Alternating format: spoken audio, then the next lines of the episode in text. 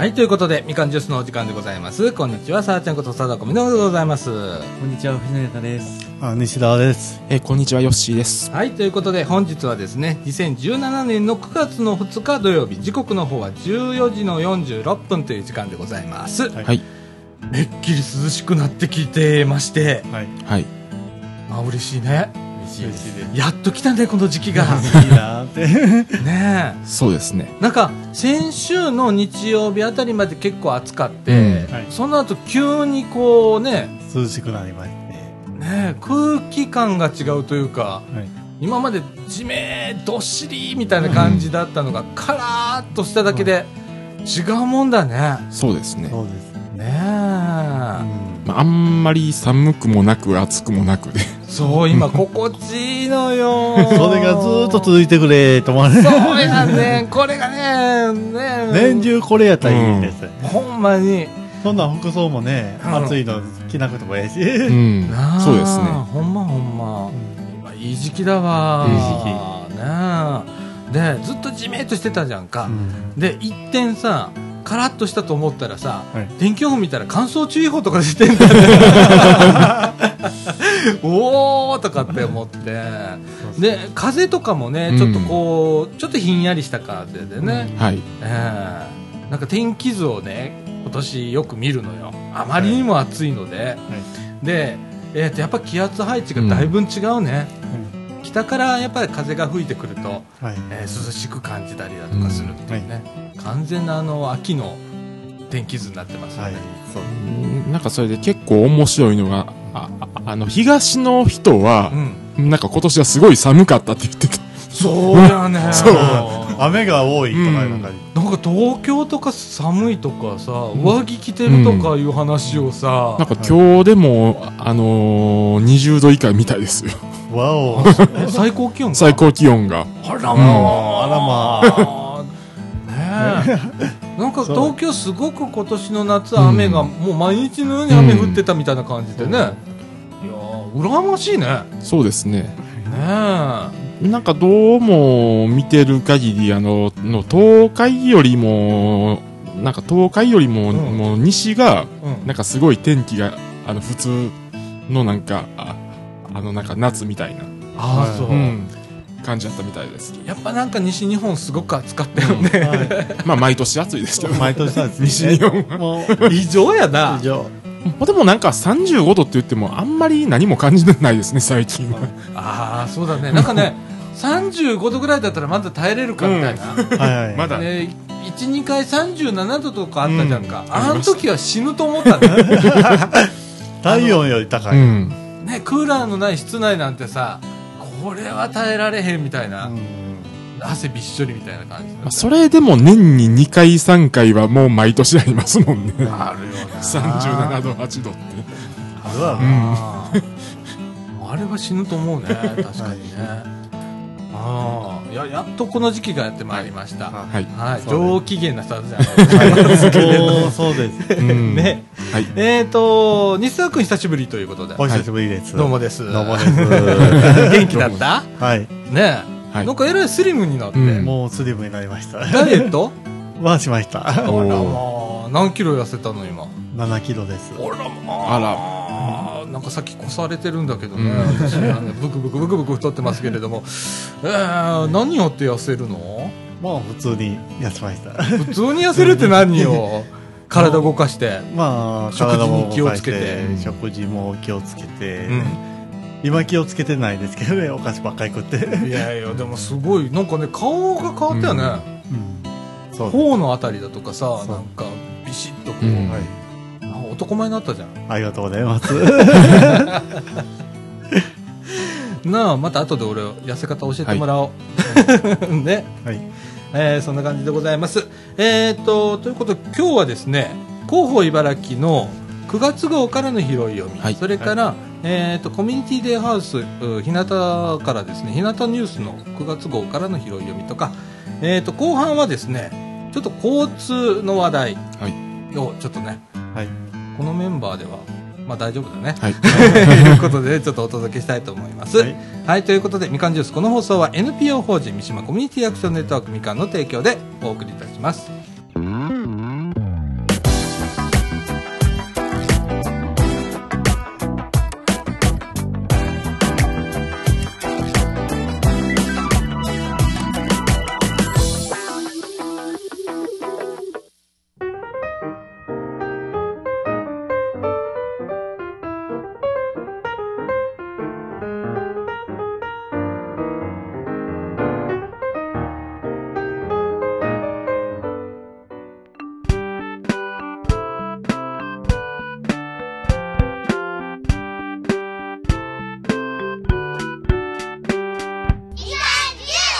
ということで、中枠一のお時間でございます。えっ、と、まずはですね、広報茨城5月号からの拾い読みということで、今月はですね、西澤君にお願いしたいと思います。よろしくお願いします。はいよろしくお願いします。えっ、と、広報茨城の特集、茨北巡りということで、茨城の北区の、あの、特集を行っています。えっ、と、魅力魅力あふれる茨北ということで、えっ、と、その、茨北マップっていうのが、うんまあ、4ページに、4ページ、5ページにありまして、ほうほうほうそれに、やまあ、えっ、と、お茶屋さんとか、まあ、キリさんの、い異物資料館っていうのかな。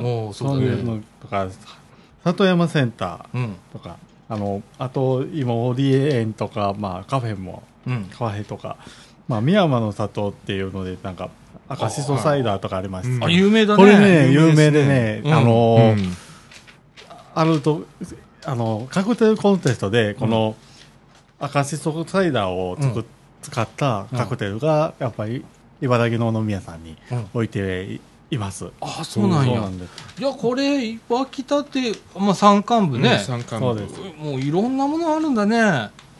それで、やっぱり、あの、アイガーダムとかもありますし、アイガーダムが2022年完成予定になってますね。ああ、はいそうなんだ。もうすぐだね。あと5年ぐらい。5年ぐらいです。ね。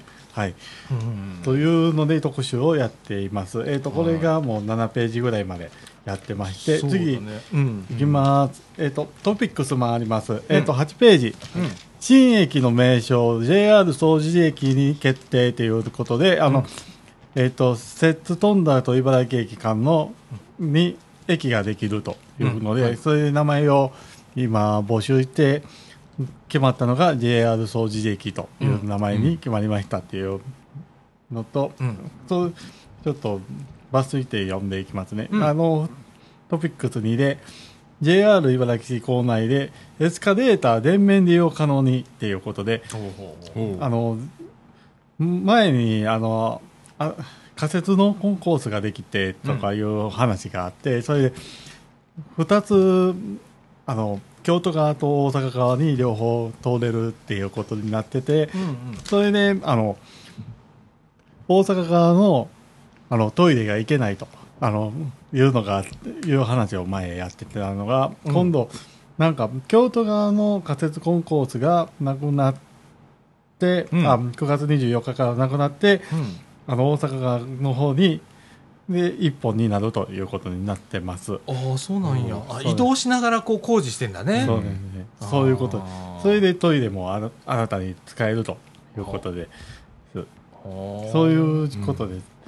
それで来年の春に完成する予定ですっていうこと書いてます。はいそれ次にトピックス3ということで土砂災 土砂災害特別警戒区域の住宅移転補強の支援ということで、うん。まあ、これ読みますね。土砂災害特別警戒区域内の住宅移転または補強工事対象に新たな補助制度を設けました。うん対象は土砂災害特別警戒区域内のうん遺失に、遺失を有する建築物の所有者。うん解体工事費用上限80万2000円。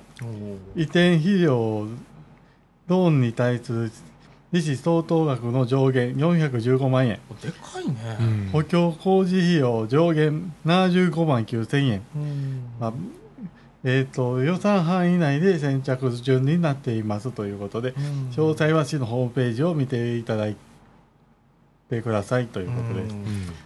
そうだね、最近ね、なんかあの土砂災害情報とかよく出られるようになったんだけど、まあうんそうね、市もですね、あの警戒地域っていうのを、区域をはい設定してるんですけれども、えー例えばもう、ここに住んでたらさすがにやばいわとかって思われた方が、うん。えー移転をするとか、はい。それから、まああのお家をちょっと補強しましょうとかいう時にね、受けれる補助なんですけれども、はい。えーこれ、結構重要でね、こういうことってね。そうですね。ねえそのままそこへ住み続ける人もいるし、ちょっと移転しようかいう人もいらっしゃるんでね、そうです重要です。ね。はい。重要です。まあ、それで、まあ、電話番号もありまして、620-1667っていうところで、ご連絡すると相談乗っていただけます、ということで次9ページいきますね、はい。9ページ。トピックス4イバスタグラムフォトコンテスト開催市のブランドイメージロゴ次なる茨城にちなんだ写真コンテストを写真共有アプリインスタグラム内で開催します。お時が9月25日から来年の1月31日まで。グランプリは商品券3万円分。準グランプリは商品券1万5000円分。でかいね。その他入賞者は市のふるさと寄付金のお礼品を贈呈しますと詳細は市のホームページかあの町魅力発信課6201602までお願いしますということ。でインスタね。インスタね。なんかねこの次なる茨城への、うん。なんかフラッグっていうのかな旗みたいな、うんうんうんバンバン置い飾ってあるのがよく見かけますね。あ茨城来た時あの市内とかね、ん。市内って大変だけどあの中心部なんかね。中心部当然ねああ、あるね。あとね、うち、あの、この間ね、あの、市の審議会じゃないわ、委員会の招集が来たのね。はい。で、それ、市が、あの、招集かけるんで、はい。その封筒がね、思いっきり次なる茨城系のデザインになってた。あうん。あ、こんなことなってんだ、とか思ったけどね。すごいことでも、インスタ使うってすごいね、なんか。すごいすごい。すごいですね。この次なる茨城へをバックにいてなんかやろうかなとか思うんですけど違うんですよね違うよね。ううん。ん。まあ、なんか、茨城市が分かるような、まあ、みんな元気でとか、うんそういう感じの写真をね、うん。もう女子とかすごいじゃん、今。すごいですね。もうそのためだけにはいっていうのもありますもんね。なんかインスタ映えとか言うて。インスタ映えみたいうん。もうこのこの状況とっても多くてもいいかもしれんね。ほんまやな。うん。そう。ほんまやな。そうそうそう。あこんなことしてますせ、みフたいな。ォトコンテストで出たらグランプリ取れるかもしれん。グランプリどれぐらいグランラジオの収録してますって言われてそれでそれで取れたらうん。取れたらみんなでご飯食べに行ってる。商品券で。商品券で。そうそうそう今度茨城のを手に持ってんですそうそうそうほんまやなあ、毎月読んでますせ、みたいな。そうそうそう呼んでますってということで次いきますねはいはい。えーと10ページ、えー、と9月10日から9月16日は自殺予防週間となっていますということでよくねやっぱり夏過ぎると9月ぐらいになってから自殺ってなお亡くなりになっていただいお亡くなりになる方がうん。ちょっと多くて、特にお子様が多いんですけどね。そうだね。やっぱり、うん、学校がうまくいかないとか、家がとかいうのがやっぱりあってう、ん。うん、やっぱり追い込まれて死んでしまっちゃうっていう、そうやな。だから夏休み明けてうん、で、新学期に向けて、ねあー学校行かなきゃって思ってとかっていうね。そううん、悩み持ってね、命絶っちゃうみたいなことが、まあ、多いって聞きますけれどもね、ううん。んそうです。あの悩みをねあのまずこう抱えた時にねはい。そのめちゃくちゃ一人で悩むんじゃなくって、はあのまず近くにはい。相談する方がいるかどうかっていうこと、それからもしいなくても、はい。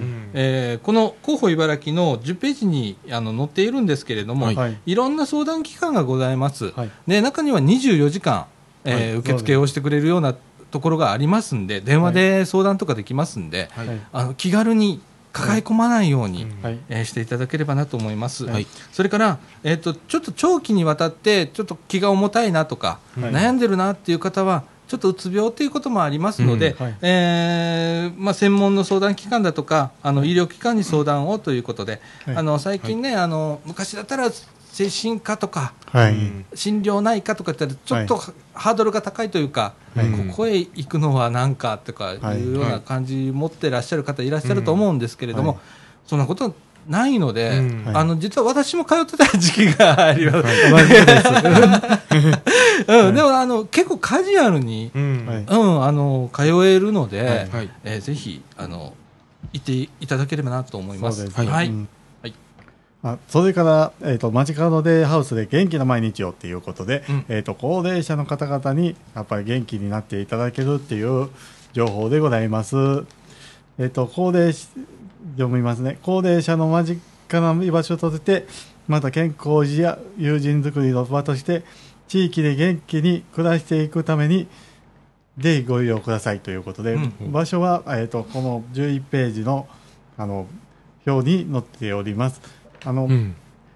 対象者は、まあ、65歳以上の方、それで内容は、街角デイハウス、健康チェック、転倒しない体づくり、に認知機能低下予防、高高し高航空ケア、高うん。航空ケアね。高級ケア、趣味活動、昼食、うん。まあ、介護予防プログラム、健康しない体づくり、認知機能低下予防って書いてあります。まあ、日時非常などは問い合わせてくださいということで、問い合わせ先は、各町角デイハウス、または高齢者支援課、620-1637までお願いします、はい。ということです。ね、あの街角デイハウスも、えー、と去年の10月まで、はい。えー、とみかんでもおひなたとはい。い。うところが、まあ、街角デイハウスだったんですけれども、はいえー、とひなたは今年からコミュニティデイハウスっていうはい。新しいあの制度ができまして、はいはい。そちらの方にあの移行をしたんですけれどもね、はい。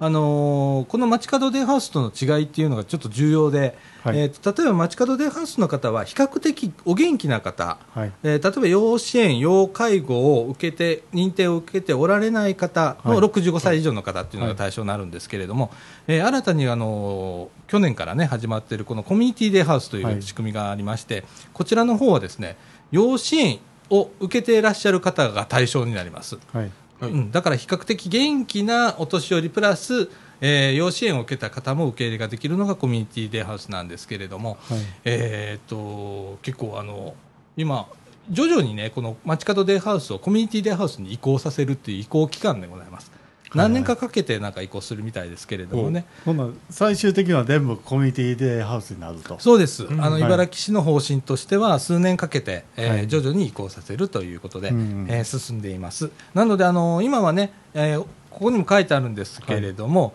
要支援要介護認定を受けておらずということが入ってるんですね、はい。あとはあの 例えば施設施設などに入っていない市民の方。はい。でおおむね65歳以上とはい。いうことになってるんですけれどもね、これが、まあ、あの要介護の方は別なんですけど、要支援受けていらっしゃる方ははい。受け入れができますっていうことで、徐々に変わっていきますのでね、はい。えあのーそういうこともね、ちょっとあの今、ちょっとややこしいね、なんかはい。時期なんですけれどもね、はい、お伝えできたらなと思っております。はい、はい。お願いします。えっ、と、次、13ページいきます。はい、まあ、街づくりということで、ちょっと気をつけていただきたいところでございます。悪質業者にご注意くださいということでう、ん下水道管が詰まっている、お汚水マスを掃除すると、各家庭に訪問し、強引に掃除や修理を行って高い代金を要求する悪質業者さんがいます。また、市から業務を受けていると偽って信用をさせる手口もあります。不審と思った場合、ご相談くださいということで、問い合わせは下水道施設課620-1667までお願いしますと。お悪いやつはどこにもいるね、いるいる。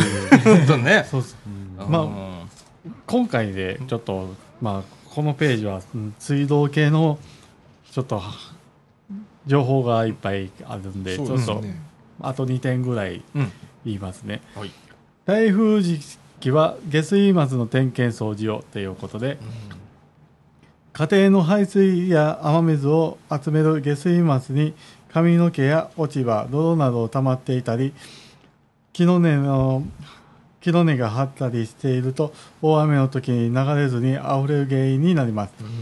これから台風など大雨が降ることが多くなる時期です。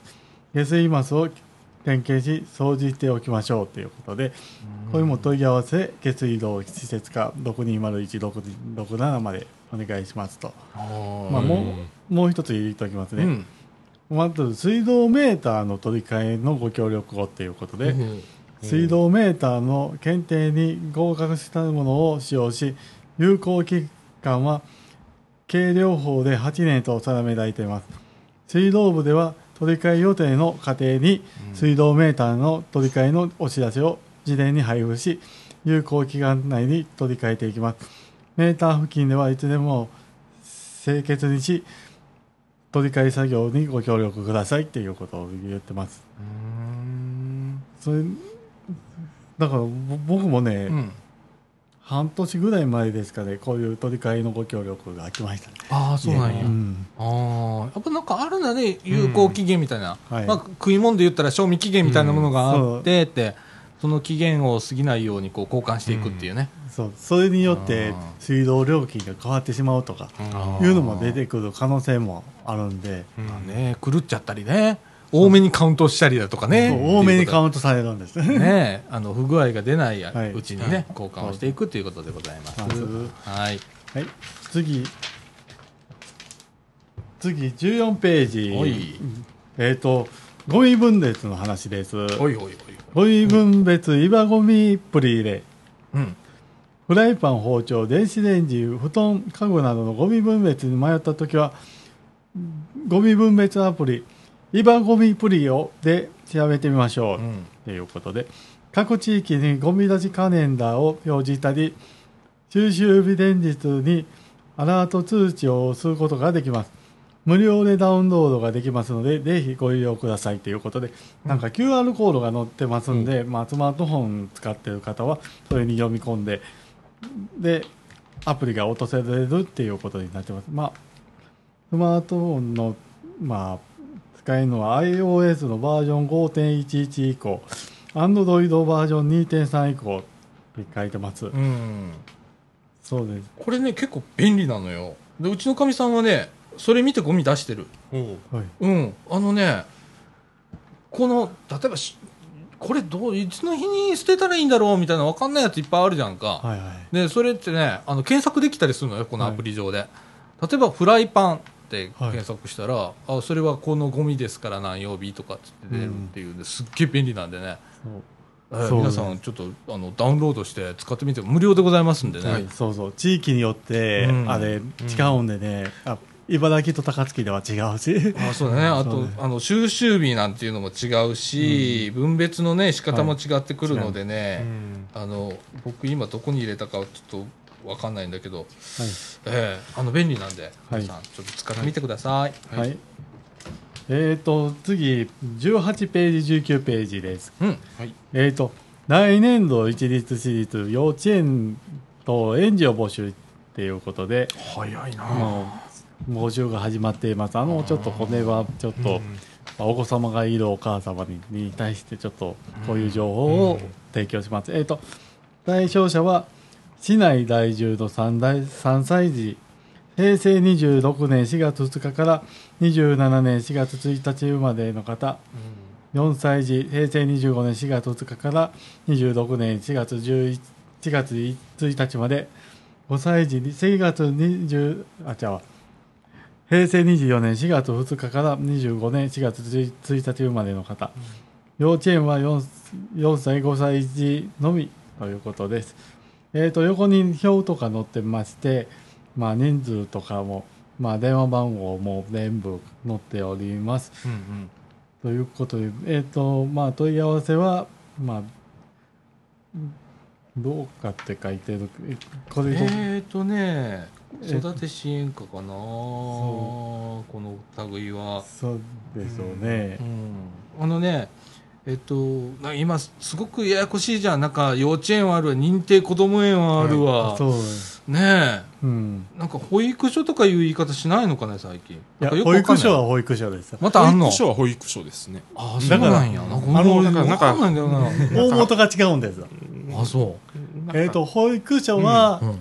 厚生労働省なんです、はあ、幼稚園は文科省？文科省じゃない、はあ、そんなの。そういうことですで、その中間のが子供園なんですよ。認定子供園っていう。中間っていううんのがね。あの、うん。ああの保育所と幼稚園の中間的な、中うん。中間的やけど幼稚園よりよりなんですけど。すごい世の中にあったな。お母ちゃんとお父ちゃんお母ちゃん勉強しないといけないねこれね。本当うんね、だから共働きの、まあ、りお父さんお母さんがうん。いはるんでそれやったら、ううんどっちに入れた方がいいんかなとか思ったり。そうやな。そうでもそもそもさ自分の子供をはどこの対象になるんかいうところから始まってみたいなああとニーズに合うかどうかとかって調べていかないと大変だね変今のお父ちゃんお母ちゃん大変ですよ。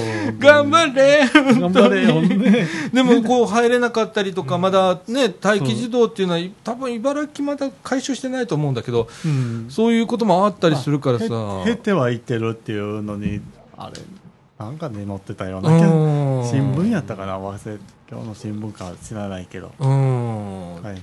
なあ大変やなほんま、はい。頑張れお父ちゃんお母ちゃんそうです 僕らも頑張らないとね。いやうちはもうむそういく らなんでももうねはいはい。よし、次、飛ばしまいて28ページ。はい。はいえっ、と、もう僕も毎年行ってます、このイベント情報を送りますします。はい。茨城爆音フェストっていう、おはい。ビールと音楽の祭典なんですけど、ーはい。日時が9月23日、24日の2日間で午前11時から午後8時まで。場所は中央公園南グランド。えっ、と、市役所の前のグランドです。内容は全国各地のクラフトビールを100種類以上の大集結。茨城の飲食店多数。10組のプロアーティストを繰り広げる熱いパフォーマンスがある。詳細は茨城爆音フェスト実行委員会ホームページうん。を参照してくださいということです。あのー俺一回あのね行かせていただいて、はい。ね。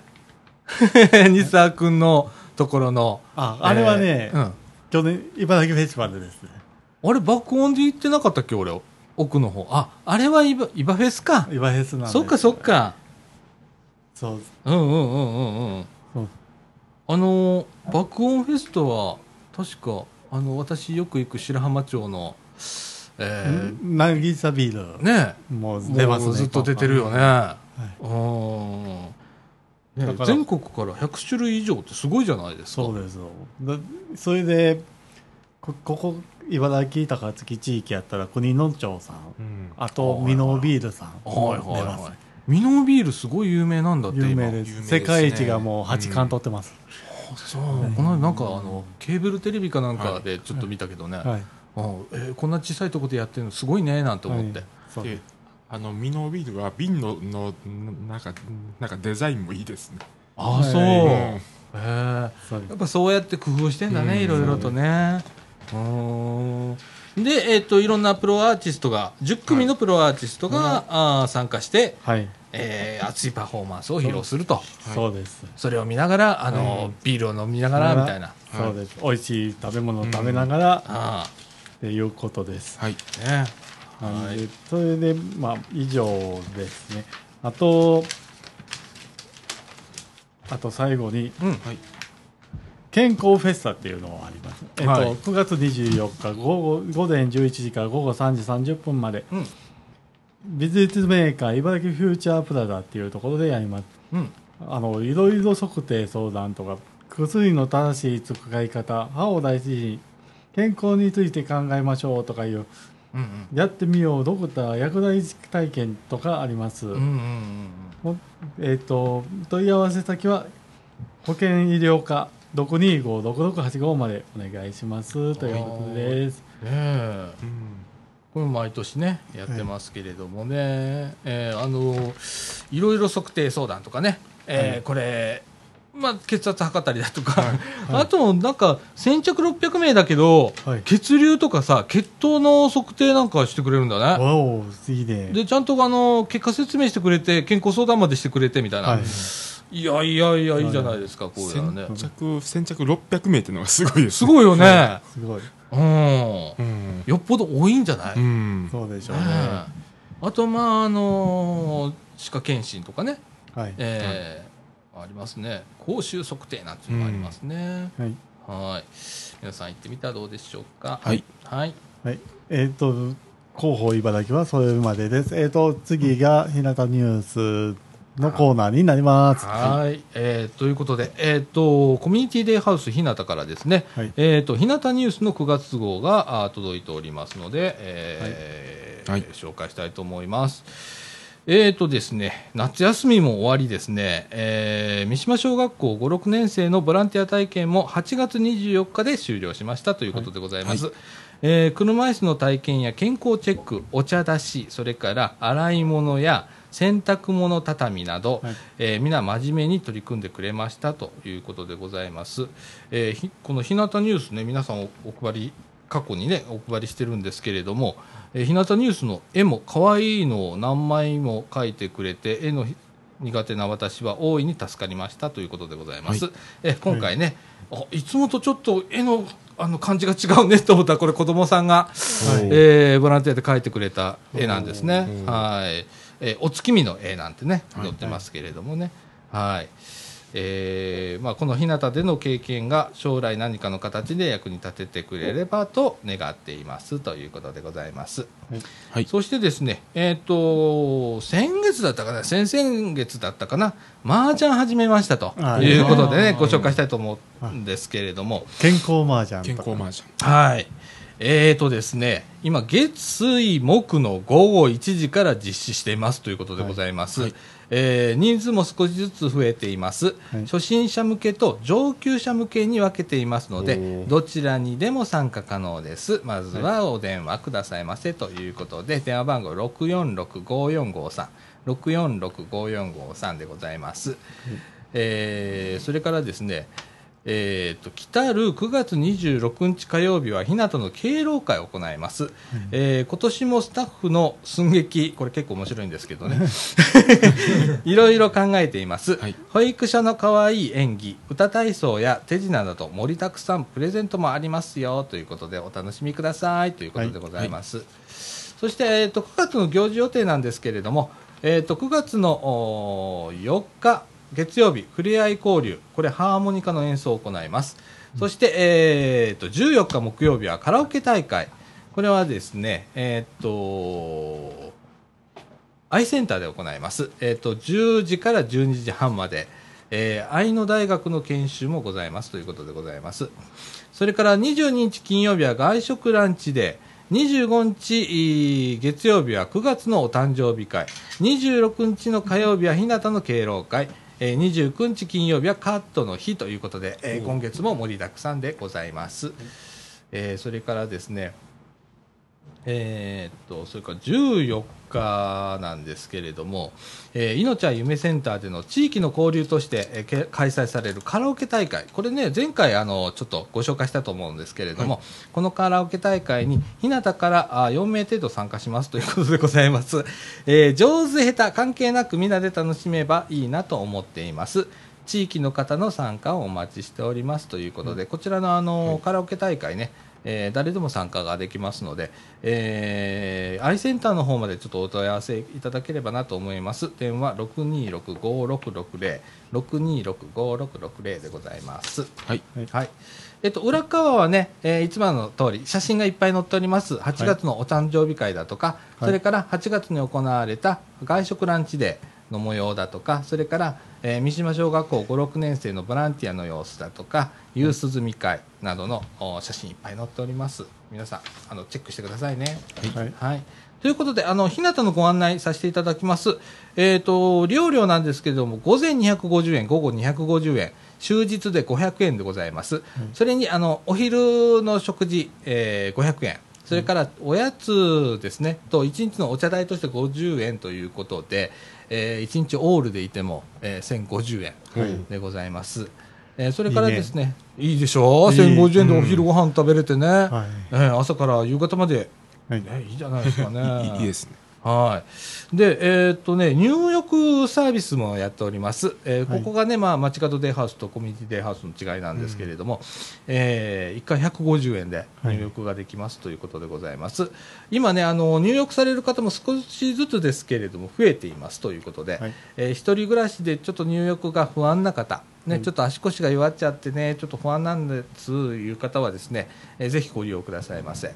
それからですね、えー、と車での送迎も可能ですので、はいえーこちらの方もお問い合わせをいただければなと思います。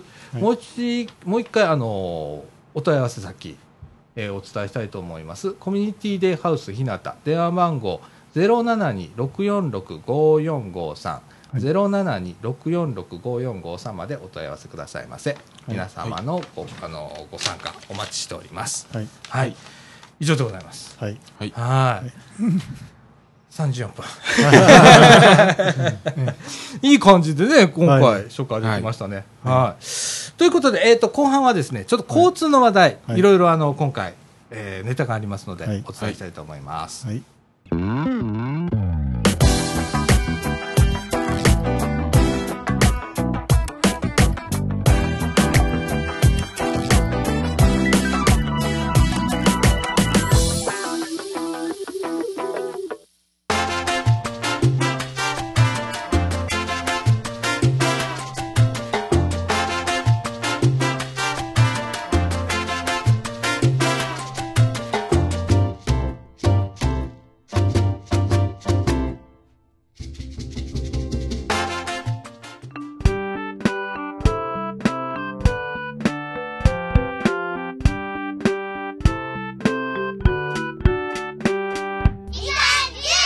はい、ということで、中枠2のお時間でございます。時刻の方は、あー15時の57分とはい。いうことになりまして、ちょっと今、長めのインターバルを。はい。はい。取らせていただきました。はい。ね。寝てましたってことで。ね、いい季節だしね。そうそう。はい。ということで、中枠2の方ではですね、えっ、と、交通の話題ということで、はい。はい。えーまず一つはですね、大阪環状線から、あの、103系というちょっと古めの電車がなくなるという話題で、あの、オレンジの電車ですね。ね、でございます。はい。藤野くんちょっとはい紹介してもらえるかな、はい。じゃあ代表してちょっと、解説ではないですけど、うん。ちょっとやってみたいと思います。はいはい。えっと、まあちょっとニュース記事からちょっと、まあ補足入れつつ、やっていきたいと思います。はい。えっと、まあ103系っていう、あの、JR ではけの通勤者では結構主流の、うん。もものすごいか数が多い通勤電車なんですけど、うん。1964年から製造しててですね、はさっき計算してみたら、うんえっと、今年で53年目という。まああ私より古い。もうみんな乗させてくださいって言わなあかんよ僕たちは。はまあそんな車両なんですけど、あ。うん。まあ今までずっと環状線で、うん。まあオレンジの電車として言われてきた、まあずっと活躍してる車両なんですけど、うんはい。もう10月で引退と。あああ。いよいよ。いいよいよいよいよ。ねまあ、まあ原因としてはまあもちろん古いっていうのもあって、え。うん。まあ車内の振動がちょっと大きかったりとか、うん。えっと消費電力がまあ古い設備も機械も古いんで、消。費電力が大きかったりはあ。で、うんであの新型車両がですね去年のクリスマスにうん。はいデビューしたんですけども、その新型車両も、えっと、今となってはもう急編成もできてしまってうああ、もうそんなにいるわけ。うん。ああ。もうだいぶ新型車両の数も増えてきましてうん。で、まあ、だんだんちょっと置き換えられてきたんですああ、なるほどね。もうもうずっと去年からも置き換えが始まってうん。まあとうとう引退とはい。うんあの大阪の中心部でね、はいまあ、環状線って言ったらね、本当にはいあの、まあ、言ったら JAL 西日本でも、はい。近年ではドル箱みたいなところがドル箱。はいあって、はいまあ、関東でいう山手線はい。はい。扱いだよね。扱いですね。そうですね山手線って言ったら新車がバンバン入ってさ、はいね入ってる入ってる。え、何年ぐらいで変わるかな、こう。あそこは約10年ですね。10年でコロコロ新車がバンバンバンバンバンって入るんだけど、まあ関西では環状線に50何年もの電車が走ってたと、はい。そう。もう、環状線って言うと、あのオレンジのはい。電車っていうイメージがきついから、うん。もう、新しく変わっても、変わったらどうなるんやろうなって。あのイメージがなくなっちゃうんでしょ？オレンジのそうや。な。うん。オレンジの電車じゃなくなるんかな？そうああの新しいやつは銀色の車体でとか、で今までのその今度なくなるっていうやつは、はい。えっと、扉が4つはい。四つ。通勤型車両だったんで、はい。今回新しいやつは扉が3つになったということでね、え減る。ん減ってんね。減ったんです。よ。減ったけど、まあ、あれもね実証実験みたいなのやってたよね、はい一時期、やってました。でそれで OK っていうことはあ全然いけんじゃんみたいな感じで、はいはい。えー今回新車がねあの実証実験もなんかむちゃくちゃでしたもんね。あの、うん。ああああああの221、223で全部固めてあの、あー。3扉で運転したり、全部、全部4扉でやったりとかやってましたもんね。あの、時間帯で。そうやな、今大和路快速とか関空快速に入ってる車両うん。で実験実験。みたいな。のをやったんで。す、うん。ねえ全然 OK みたいな感じで、はい、で僕そのそれ聞いた時ほんまにってちょっと思った。俺もね最初本当いけんのかななんて思ったんだけど、マジかよとかって思ったんだけどマジだったねあれ。うん。そうでしたね。うん。であとまあ3扉の車両が多いんですよ。あの普通電車以外は、う。うん。ん、はい。あの快速系統は。そうだね。そうですね。で普通電車だけ4扉なんであの、うん。ホームドアとかホーム柵がつけられないっていうので,、うん。なるほどな。はでそれを統一するためにさ新型車両は3扉になったと、はあ。それ重要だねでもね、そうですね。う今ん。あなるほどね。そういう背景もあるんだね、はい。そりゃそうだね。そううんなんか寂しくなるというか、まあ、寂しい、やっぱり。うんあのイメージがきついから、僕らは。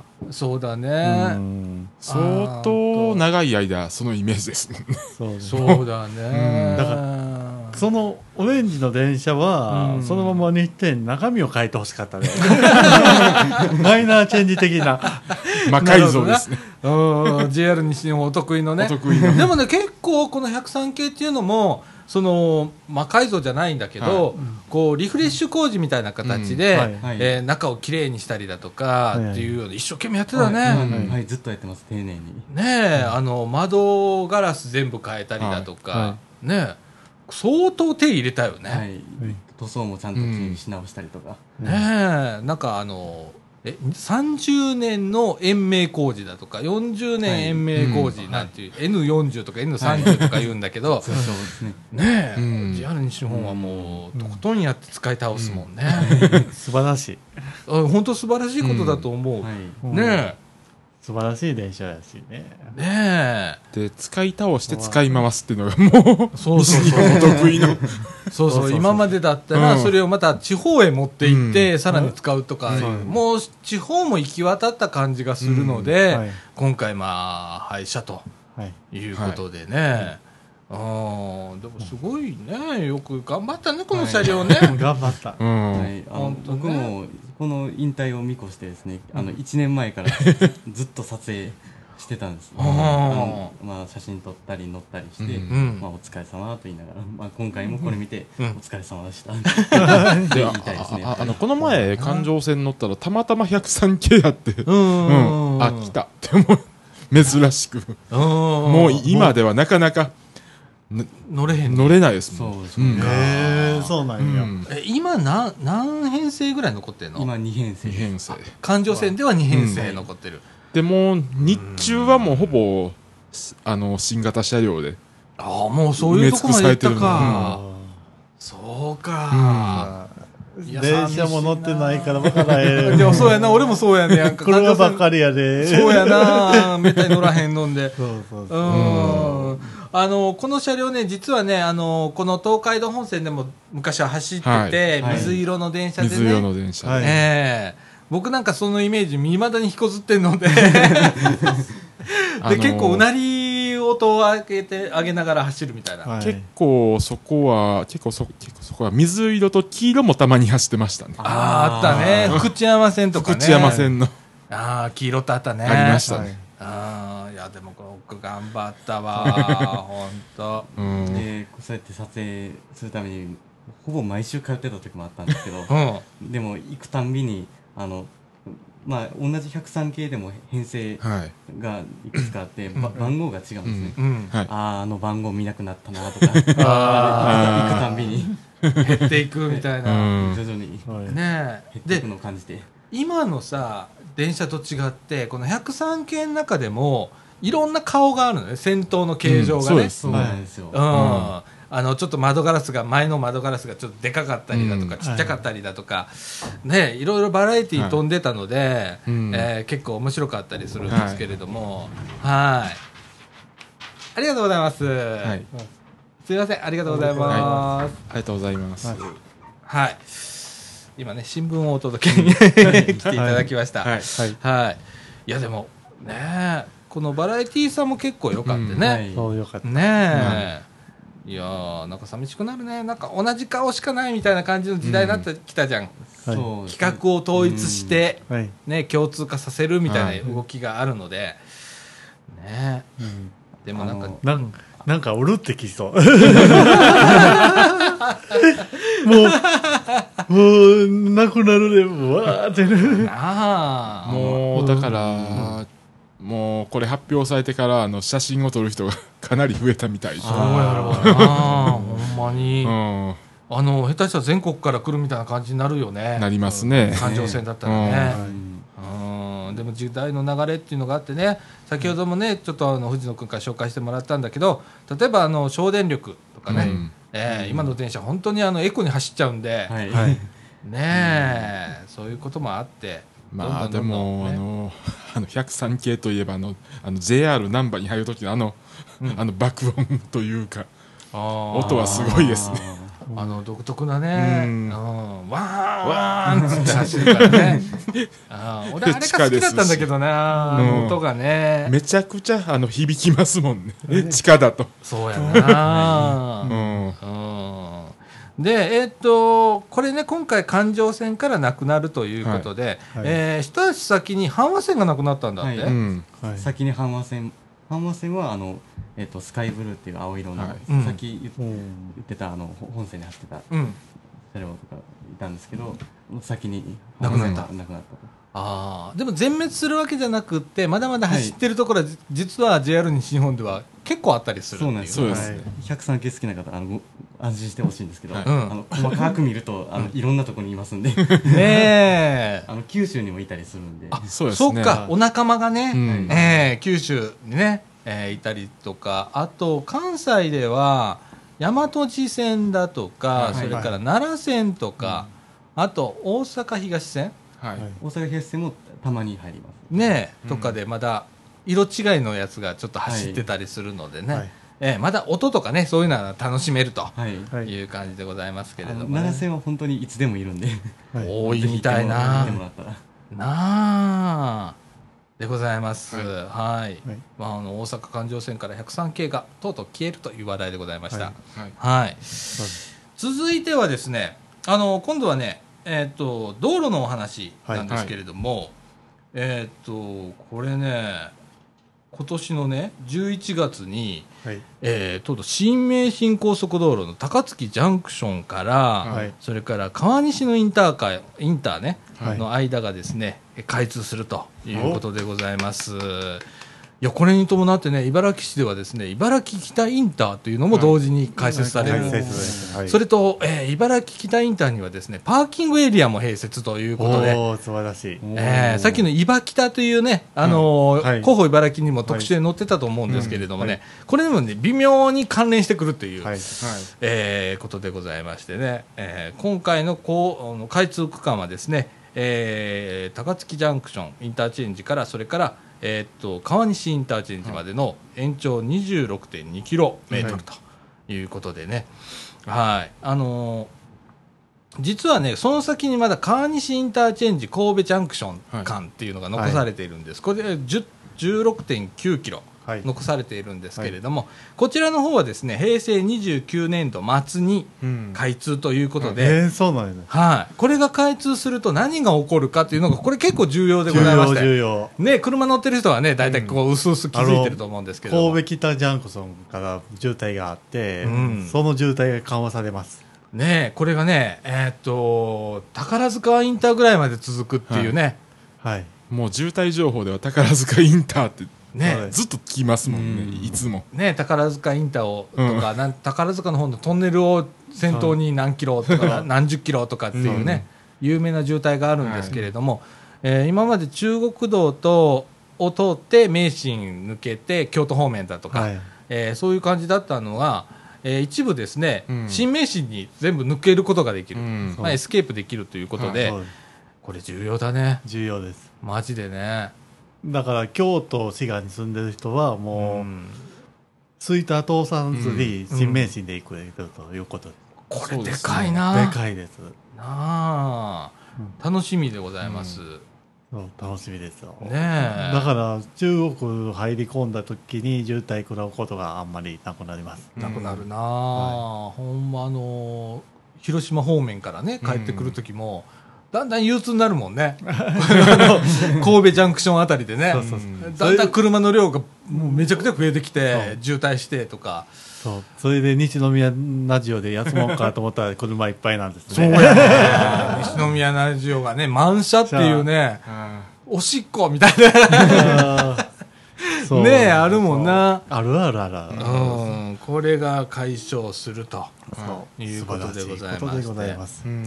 将来的にはね、あのー高槻ジャンクションから今、常用インターって言ってね、あの京都府なのかな、あれは。はい京都府の方までまだあの新名神が伸びるんですけど、うんこちらの方はまだ工事がまだ伸びそうなので、はいはい。えーまだいつできるかわかんないみたいな感じなんですけど、それができた暁にはもう名神通らなくて、新名神でうん名古屋方面抜けれると、そうですね。いうことでね、えーこちらの方もはい。うんもう楽しみでございます。だから、もう一つ大きいのは、高槻にインターができるっていうのが、そうですね。ああ俺が小さい時からね、あのー看板でね、高槻にインターチェンジをっていうね、看板がね、えー成り合いのあたりだったかな、高槻の、えーにあったりしたんやけどその当時からありましたもんね、計画は。計画はあってん、それからね、新名神という計画はなかったんだけど、名神に高槻インターを作ってくれっていうようなことはずーっと高槻言ってたので、はいもううね、ん。念願の。念願。それで、うん高槻インターから新名神にも行けてう、ん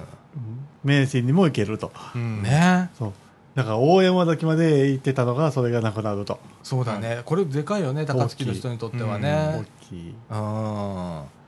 まあ、もうあの、あの辺の高槻周辺の道路も整備されてきてますもん。そうだね、うん。俺、この間ね、ちょっとあの高槻東道路っていう、あの新しいアクセス道路ができたんだけど、あれ、一足先に部分開通してんだけど、はい。そこちょっと走ってきたけど、はい。まあ、快適だね、信号ねえしみたいな、信号ないですしうん、立派な道ができてたりだとかするんだけど、はい無料だしね、はいうそうですね。ん、まあ、変わってきますな。はい。ほんであのちょっとニュースリリースこちらはですねえーっとネクスコ西日本これ、はいえーっと西日本高速道路という会社はい。のニュースリリースなんですけれどもこれに伴ってね物流倉庫とかね今建設ラッシュでございまして、うんえー高槻に1箇所、えー茨城には3箇所、はいはい。えーそれからあーと稲川町にも今計画をされているそうで大規模な物流倉庫をあちこちに作ろうという、はい。ね、道路ができるとこんなことになるんだね。そうう。ん。だから、茨城も、あの、松下の後に、できてます。はいそうだね、茨城インターのすぐそばにね、大きな物流倉庫ができてますし、たえーサイトの奥の方にもはいはい。物流倉庫ができたりだとかっていうことで、あえーと、まあ、高槻にも、うん。あの、江南の向かい、あの、はい。うーん。志望の方でもできてますし、ねあと、吹田の方にも一軒ありますよね。できて、上がってます。え、うん、パン工場の跡地やったかなって。ああ、そうなんや。はい。うんあのーそういう効果でね、3000人の雇用が新たに創出されるとはいいうことでね、まあそういうことになるのかと。はい。道路ができるって大きいねとか、あと先ほどね広報い茨城のあのトピックスかななんか載ってたけれども、あの JR 総持寺駅が来年の3月に開業予定されてるんですけれども、それに伴ってねうちの前にもスーパーができたりだとか今作ってますけれどもね。あ、そう、あそこスーパーなの？スーパーになるんだけどね。あなんか。の総持寺駅前町に今作ってる。ちょうどあの山直のあれなんて言うんだろう。なんていうとこだっけあれ。JA がやってるとこ。三島館。三島館の隣。V の向かい。に喧嘩売ってるね、これ。あそこジャパンと今三島館と V が隣接してるところにもう一軒。はいうんできたりだとか道が広くなったりだとか。うん。ねえ。ずっと道路工事やってますよね。うちの前でしょ？うん。ずっとやってんのよ。歩道が。今大変なことになってるけどね。最近自転車通るともうボコボコで。ボコボコやろ 足くじきそうなんねやろおじいちゃんおばあちゃん大変だぞとかと思いながら。ねえでも新駅、あの、JR 総除寺のあたりでもスーパー出すの違いますかああできるかもしれない、あのーまあ、計画としてはね、駅のロータリーところにあの商業棟っていうのが建つらしいんですけれども、は今、ちょっと延期になってるのかな、ちょっといろいろあってうなんうん、でもできると思います、うんそれから、まあ、あと、えっと、あれはどこだ、あ藤野君の家のすぐ近くにエコエコシティかなんかの構想があるでしょ、東芝の跡地。東芝の跡地の利用もこの間あの都市決定されてうんて、そうなんですか？そこに商業エリアってできてたからへー。なんだかのあのお大規模なあの物販店が入るとえーそうなんですか、思います。はい。僕は大学が入るっていう。ああの文教エリアもあるの。居住エリアと文教エリアと商業エリアってあって、商業エリアはねあの東芝体育館ってあったの皆さんご存知？はい。あ体育館がねあるの、はい。あったの。今はもう取り壊してるか分かんない。けど、あそこら辺が商業地域になるっていう。だからねこちらがみ北向いて左側はい。が商業エリア。はい。で手前右側の手前がえっ、とえっ、と居住エリアかな、あ違う文教エリアだ。はい。はい。で奥がはい。居住エリアみたいな感じで、もう都市決定してたんで。おー。はいめちゃくちゃ広いんであそこ広いよな。広いいろんなことに使えると思います。ねねえ。もうそうですよ。もう工場が少なくなってこういうのでやっぱり物を売るとか、まあ、うん。物を運ぶ方のに力が入っていくと、そうだね、あうん。とはまあ茨城市はまあ大学が多いっていうのもあって、ね、どうした？4つ4つでも多い多いよ、多いよ、こんなんないって、そうですようね、ん、こんな都市ないんだから、そうや、うん。そうや4つあるの多いわ多いわうん、で、有名なとこで4つでしょ、でもこの近くにも1軒実はあるし、ああそうや、うん、下手したら愛のもあるし、うん。うん、ああいうとかなの入れた入れた、うん、ってなってくると。ね結構あるんで、いやーね変わるね、だからこう公共し公共交通機関が変わると街の構造がちょっと変わったりだとか、はい。人の流れが変わったりだとかって結構あるからね、いや今ちょうど茨城がその建設ラッシュとプロジェクトラッシュだよね、いろんな。はい。意そう味でですね。ね。もう次なる茨城へというのがそこなんでしょうね。お前な迷子にならんかったらええねんけどな。ああそういう意味ですね、はあの僕も最初聞いた時それをちょっと心配してましたい、どうも。ねえ、本当。いや、今、岡君が来てくれました。はい。どうも。こんにちあ、はこんにちは。はい。ねうん。いや、いや、あ、飛び入りです。すいません。はいはい。岡祐介です。はい。じゃあ。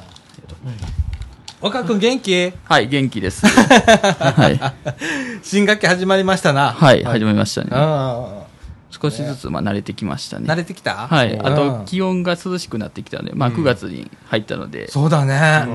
だいぶと過ごしやすくなったなというのが、実感としてなあ。カラッとしてな。そうですいいね。感じやな。今日も風が結構あるんで、涼しい感じだはいね。。吹いてていいですね。うんはい。だって何気にあの岡君の顔がちょっとスキッと見えるもんね。そうですね あ、そうですか。うん、ねえいや今ねあのーラジオでね、はい。えっと環状線から103系がなくなるっていう話と、うんあはい。はい。それからえっと新名神。はい。高速道路。のうん。があーと高槻から川西まで、はい。えー、11月に作ってますよね。あ、開通と、11月ですか。早いですね。いう話題を今紹介したとこなんだけどね。はいはい。は岡君あの環状線103系なくなりますけど、はい。何かご意見はどう言えばい。い。んですけど、まあ、あの、僕も、まあ、あの、新聞記事でそのニュースを知ったんですけど、うん。なんご意見っていうのはちょっと難しいですね。寂しい感じする？まあ、そうですね。うーん。ねえなんかどんどん新車がねそうですね。入ってきてるんでね今ね、はい。ええ。岡君はどちらかというと新車の方が好きなタイプだっけ？あれ、えー別にどちらも OK どちらでもいいの、すねおーオールマイティーだね、あ、そうですね。表表現を変えると、うんオールいいマイティーねなありがとうございます。うん。ねあのもうもう10月になくなるの、うん。そう。10月だっけ？10月。すぐだよ。すぐや。今からてっちゃん忙しいぞ。毎日大阪環状線だよ。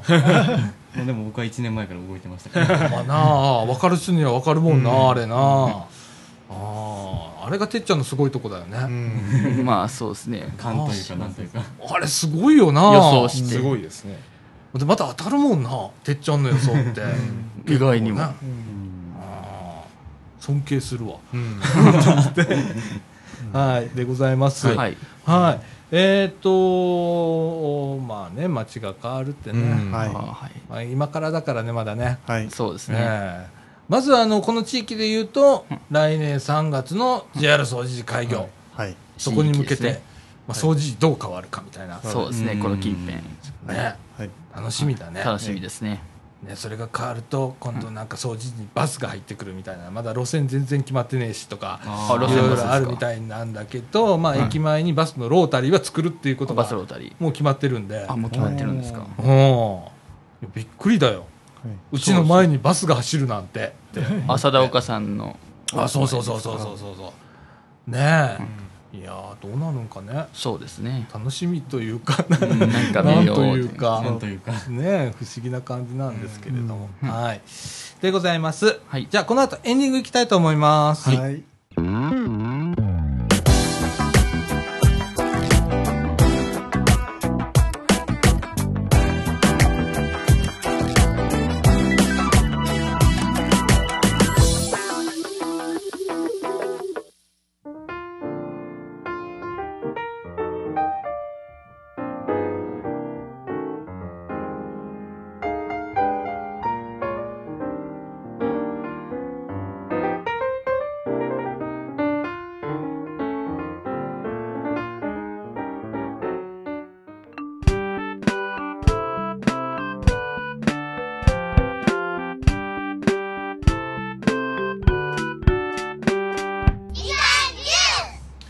はいということでエンディングのお時間でございます。時刻の方は16時24分となりました。はい。はい。はい、えー、っと私ねはい。先週、先々週とソフトボールの愚痴？あ愚痴ちゃうわ。お話。だけど、ねおま話。あ、体験談をはい。いろいろと、はい。まあしてるわけなんですけれども、えー先週の日曜日も、お練習がございまして、はい。えーまたキャッチボールと。キャッチボール。で、とうとう、あの、肘を故障という、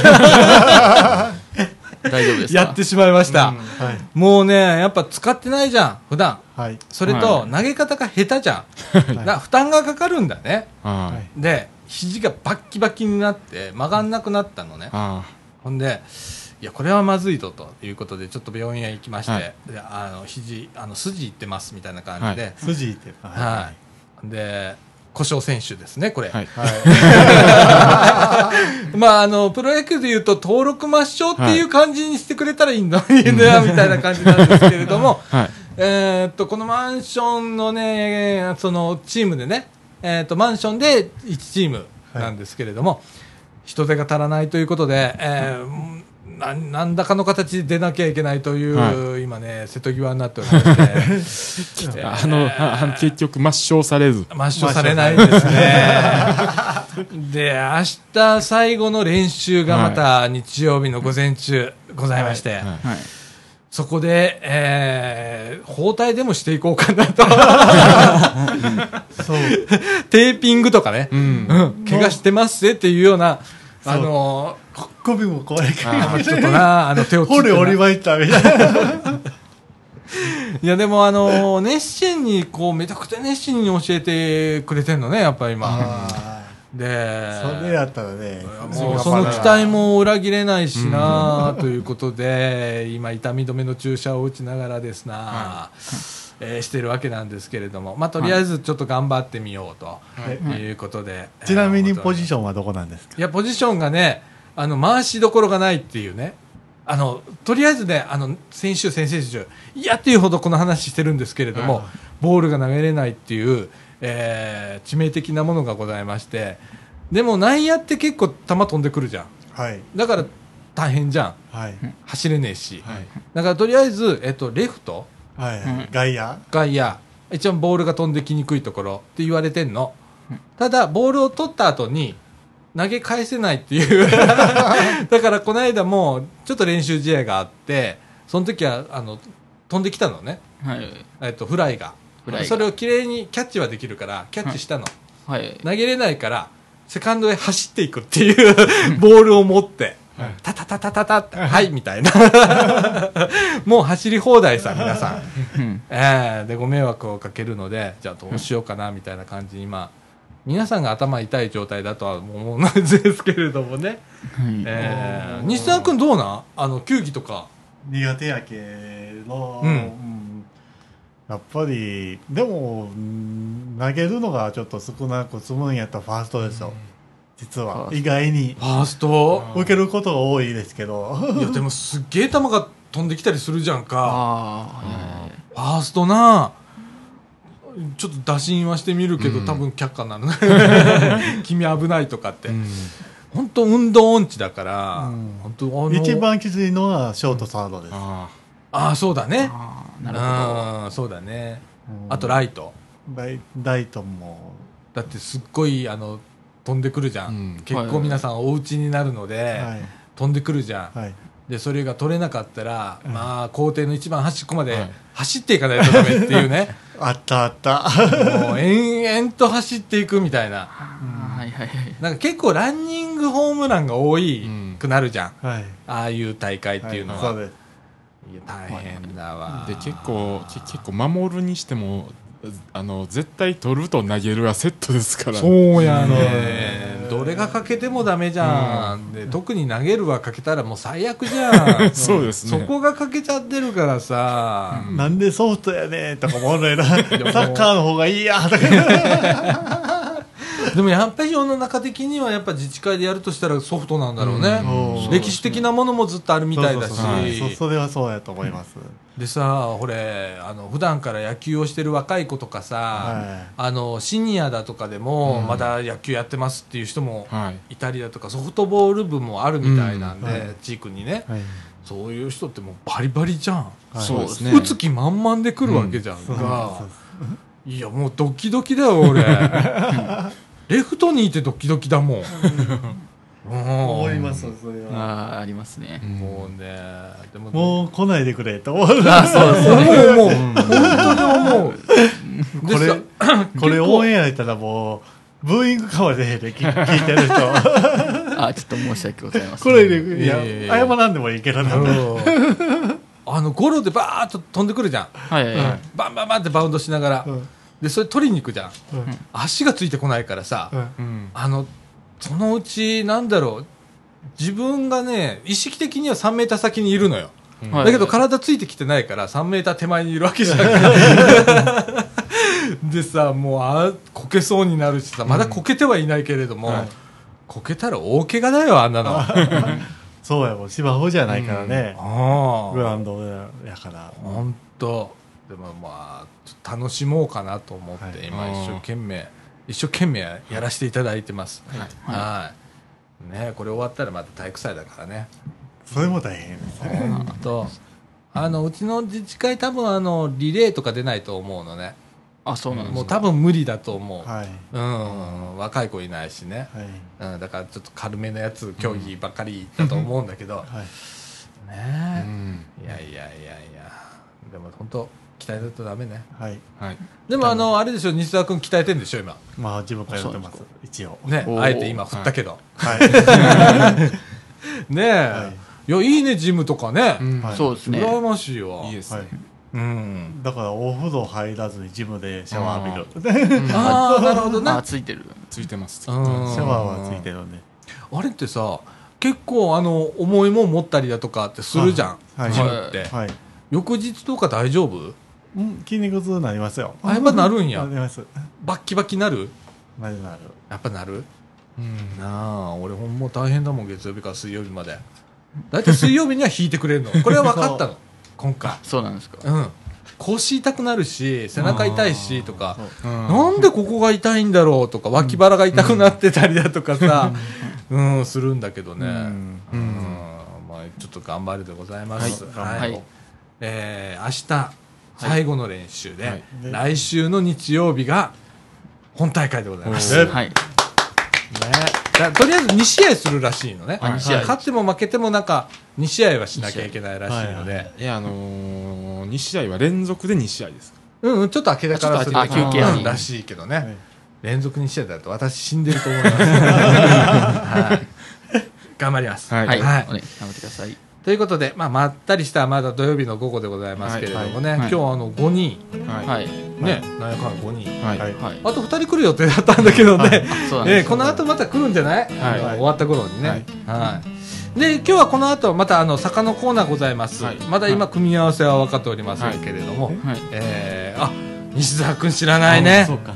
今ねあのー坂の坂のコーナーってあって、はい。終わった後に。終わった後に誰か2人選んで、はい。そこで、まあ、5分なり10分なり、えーワンコーナー持つっていうやつやってるの試しで、はい。最近初めて。はい。えー今日あの無条件西澤君も一緒に入ってるから、入ってますね。はい。まだ未体験だから、はい。あの、はい。体験しなきゃと思って、はい。あと誰か一人、岡君坂やってない、ね、やってないです。おーじゃあお願いできます。決定。え ーじゃあ、はいえー今日の坂のコーナーは西澤君と岡君で、はい。お願いします。お送りしたいと思います。はい。お願いしまはい。すはい、この後も、えー引き続き聞いていただければと思います。はい。はいということで、みかんジュース、この放送は NPO 法人三島コミュニティアクションネットワークみかんの提供でお送りいたしました。今週の相手はさあちゃんこと須田小実と。藤野稲田と。岡祐介と。西田と、えー、よっしーでした。はい、ということで、この後も引き続きお聞きくださいませ。はい。ということで、今週はこの辺で、さよなら。さよなら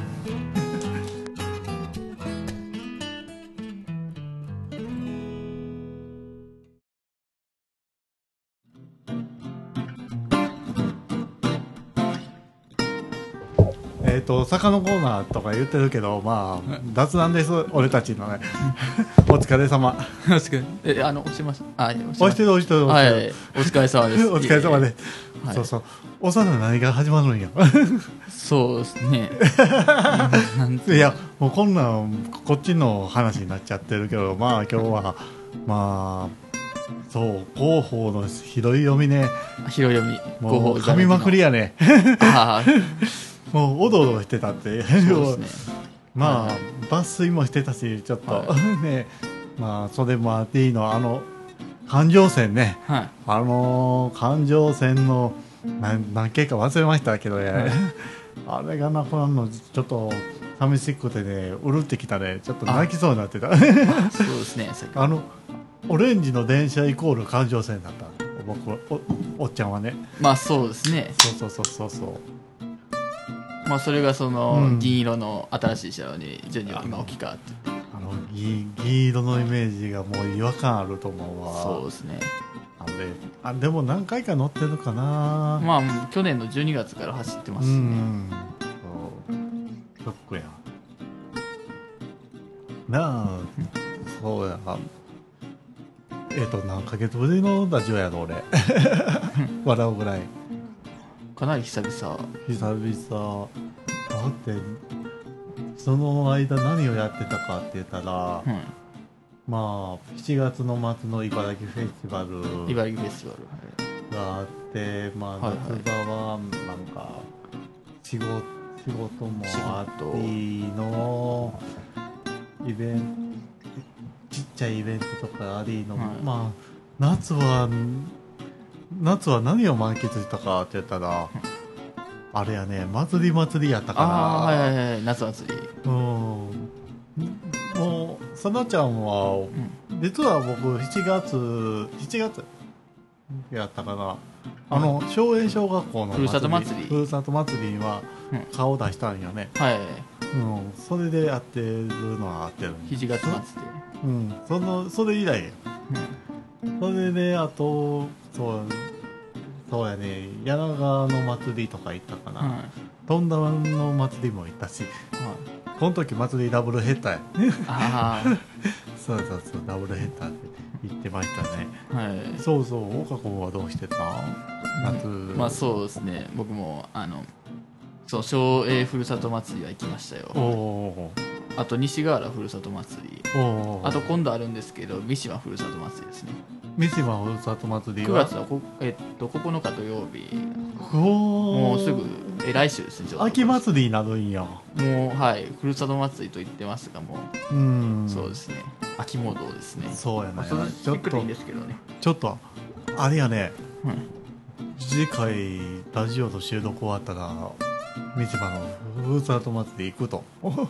いうま感じやろね、そうですね来週。そうやな。この時間に小学校へあるそうやな。すごいすごい。はいうん。そうやまあ8月。早かったなほんま。なんやかんやって。早かった。うん。空振り空振りの晩仕事ばっかりやったけど、うん、まあそんなん言いらずにそうやね、あとうん。どう何があったやろ8弁天さんの花火も見に行けなかったよね。ああそう。8月8日。はおー。ちょっと仕事遅かって。ああ。音聞こえました？だからもう仕事終わったのが9時前やあもう終わっちゃってる。うん。終わっちゃってるあと一大イベントって言ったらあれちゃうかな。あの、まあおとつい車検出しましたっていうぐらい。あ車検。車車検出して。マイカーの車検。うん。それで軽自動車乗ってはい。通勤してたけど、他の車が全部でかい。あでかいんですか？でかいと思う。俺俺ワンボックス乗ってたからワンボックスから軽自動車に落ちた時で他の車がでかいなとかね 乗ってたのがもう異常にあった。それで今日車検から来て今日初めて運転します。ああ記念すべき。記念すべき。はいはお金も出費がかかります。ということで。い まあそうですはい。ね、まあそうやね。今後どうしましょう。あ今後ですねまあうんもうすぐこのラジオがまあ300回到達するという見込みですから。おお何何回目なんやろこのラジオよ。297回目だったと思いますね。おそらく297回。間違ってなければ。間違ってたらごめんなさい。いやもう間違ってもいい。もう今回300回にしとこう。300回にしとこう。300回記念です、おめでとうございます。ということで。もう嘘ついてもいい。えっと。鍋の準備してません鍋やる鍋とかそんなもん？鍋たこ焼き。そうやはい。あ俺ここだけか言わんとこ。もうえっ、とラジオ部からみかんに1000円寄付してます。あの前のねたこ焼きパーティーでうん。1000円余ったんです、はい。それでちょっと寄付しました。方です。はい。うんそれ言ってて。また多分こういう会があったら会会のあの余り金を寄付していこう。はい。方で。はい。お願いします。そうです。もうラジオ部は素晴らしい活動をしているということでございます。はいというこそうですね。とで、あの、おーそうやな、9月、でも、97、98、99、300回、300回は、秋分の日か、爆音の日やな。300回記念休みや、来れへんな、俺。そうやな。また応援お願いします。そうやね応援しようか。ああありがたい。そうそうそうそう。そうよ。じゅまあなんか企画しよう企画。企画を。うんちょっとみかん10月ぐらいに企画して。もうちょっといったら俺も時間的には落ち着くと思うんで、うん出るちょっと土曜日の仕事っていうのが減ると思います。はい。うん。そうやね。うん。まあそれぐらいかな。そうですね。まあ特に出店がまあノンアルコールの出店があったらそれに行くぐらいでもうオフシーズン入るからね。そうですね。そうそうそう。それでまあ2018年度のことを考えないといけないということで。あそうですね。そう。そそれに向けてあの部屋のリニューアルとかやります？が、はい。は 部屋っていうよりまあ家家家になるんか事務所になるか分からへんけどそこがリニューアルってホワイトボード一面ホワイトボードにしようかと。ああおーすごい。そうそうそう面白くしようというので考えてます、まあ、はい。そんなお大掛かりなことばっかり言ってできてなかったらもう笑ってください。ダメ人間です。そんなもんでいいんかなそうですね。大体まあ今回まああの初コンビというか初めてそうそう名コンビやで。でも面白いことは一切言ってません。だから300回っていう嘘は言っときます。はい。ということで。はい。ということで。今日はこんな感じで、はい。まあ、また来週ということでよろしくお願いします、はいよろしくお願いします。それではねじゃあねバイバイ。バイバイ